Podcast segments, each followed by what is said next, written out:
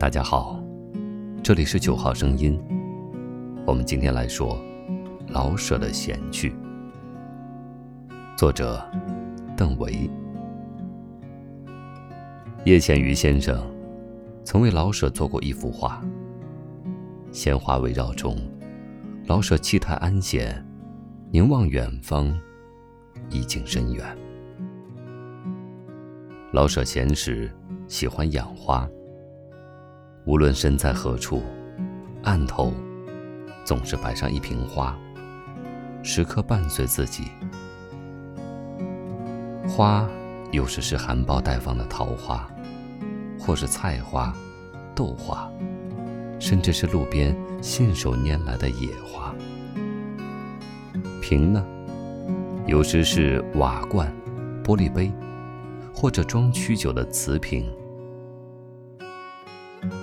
老舍曾在自传中如此描绘他的心境：笔在手，烟在口，纸柔墨润，案头若再有香花一两朵，是创作妙境。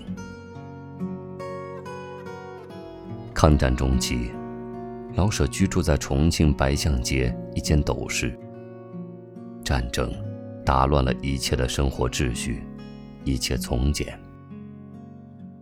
黑黢黢的房间里，靠天井的一侧，摆放着一张缺腿的破方桌。硕大的老鼠日夜在房间里出没。老舍依旧在破方桌上，放着一只空酒瓶。无花可插时，便寻一撮竹叶，放在药瓶里。诗云：“竹叶当花。”插桃瓶。有了院子以后，老舍养起了菊花，一百多种，三百多棵。秋天，当菊花亭亭玉立、斑驳夺目、欣欣怒放时，老舍便邀好友到家中赏菊。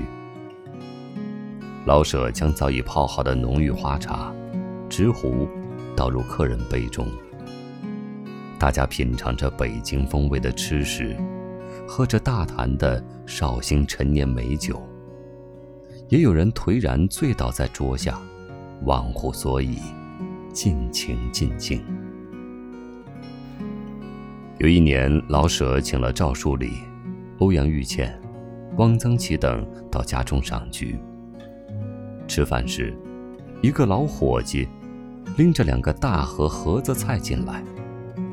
盒子直径约三尺许，朱红色，扁圆状。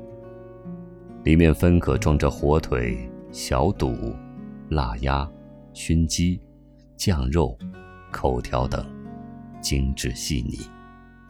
来来来，这才是真的好东西。老舍兴高采烈地举起筷子，与朋友们分享美食和满园秋色。谈笑之间，老舍总会从小书房里欣然走出，把自己收藏的水墨与人欣赏。客厅的西墙四幅画并列挂着，时常更替，赢得了“老舍画墙”的美名。老舍最爱挂齐白石的作品，挂的时间最久的，莫过于老舍命题的两组四幅屏。老舍自选诗句，定主题，白石老人按诗意作画。第一组画是苏曼殊禅师的四个诗句：“手摘红缨拜美人，红莲里拜莲，芭蕉叶卷抱秋花，几树寒梅映雪红。”分别代表春夏秋冬。白石老人一看，觉得容易，不假思索，提笔而就。但画至芭蕉叶卷抱秋花，因想不起芭蕉叶窜出来时是向左还是右卷，踌躇良久，终未肯画。老舍想，老先生是认真的。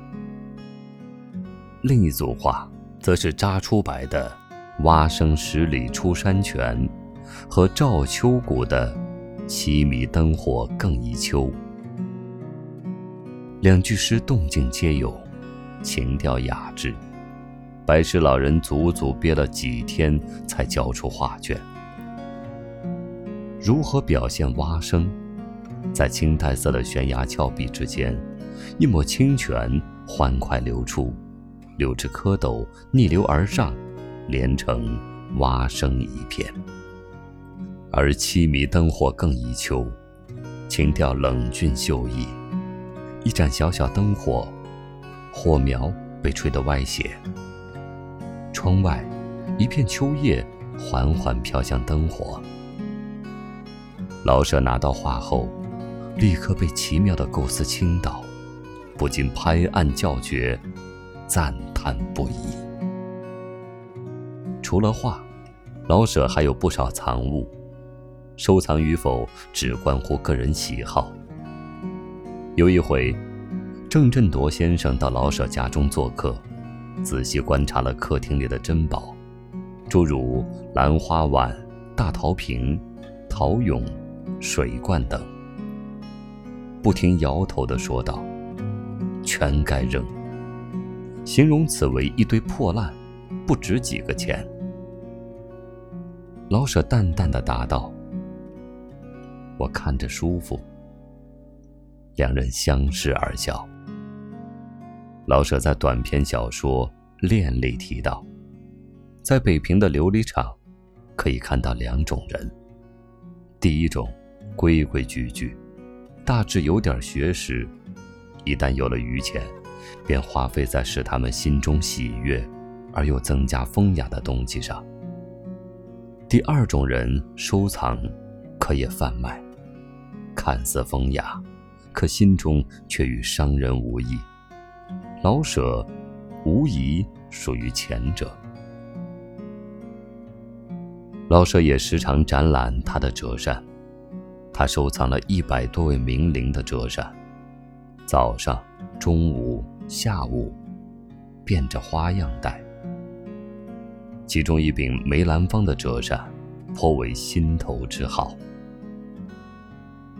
梅先生演晴雯撕扇之前，必亲自画上一副精美的折扇，于台上表演时撕掉。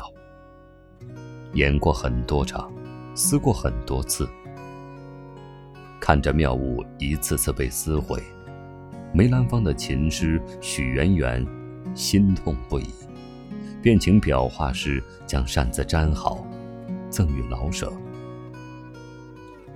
酒足饭饱之后，老舍便会清唱几段京剧，以尽余兴。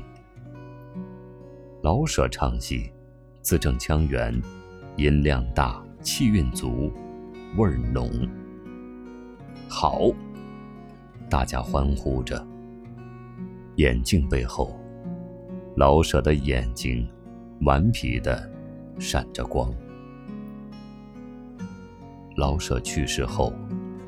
空荡荡的骨灰盒里，仅两支笔，一副眼镜，还有几朵茉莉小花。